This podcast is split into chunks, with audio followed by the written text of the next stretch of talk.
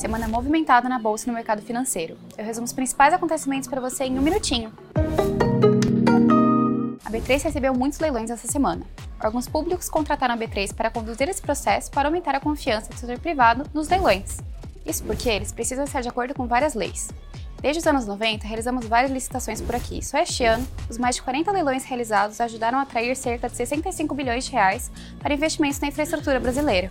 Alguns dos leilões realizados aqui na B3 essa semana foram das concessões do Parque Nacional Chapada dos Guimarães e dos parques estaduais de Minas Gerais.